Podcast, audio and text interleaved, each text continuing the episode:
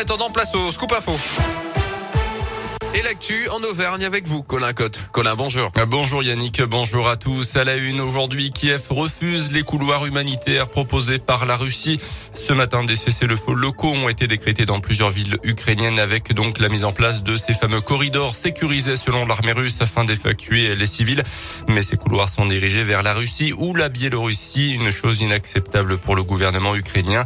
Au douzième jour de guerre, les taux se resserrent autour des villes de Kharkiv et Mariupol, notamment plus d'un million et demi de personnes ont trouvé refuge en Pologne et en Roumanie, par exemple, du jamais vu depuis la Seconde Guerre mondiale. Hier, au moins 5000 personnes ont manifesté contre la guerre sans autorisation dans 69 villes en Russie. Au moins 3500 personnes ont été interpellées. En France, l'approvisionnement en gaz pourrait poser problème d'ici à l'été prochain, prévient Engie. La Russie fournit 40% des importations de gaz en Europe. Dans le reste de l'actu en Auvergne, un accident mortel sur les routes du Puy-de-Dôme ce week-end.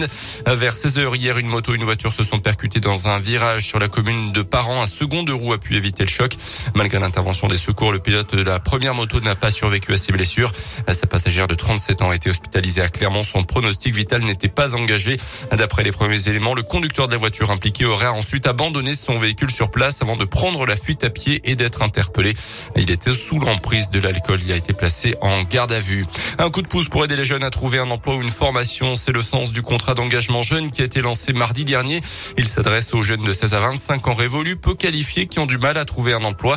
Pendant 6 à 12 mois, ils vont bénéficier d'un accompagnement intensif de 15 à 20 heures par semaine. Les premiers contrats ont été signés dans la région, notamment parmi les premiers signataires, Laura, 23 ans. J'ai décidé de m'engager à signer ce contrat euh, afin de m'aider à trouver une formation, euh, une voie professionnelle. J'ai pas pu suivre les cours comme je voulais suite à des problèmes de santé. Et puis là, maintenant que ça va mieux, j'ai vraiment envie de pouvoir aller travailler ou d'être formée euh, dans une voie qui me plairait. J'ai pensé à l'infographie, donc j'attends justement de pouvoir rentrer dans ce dispositif afin d'en savoir plus, afin de, pouvoir me préparer pour éventuellement sur une formation derrière. Donc, je pense qu'effectivement d'avoir des, personnes pour m'accompagner et m'aider dans mes recherches, voir prendre confiance en moi et ça peut, ça peut être vraiment une bonne chose.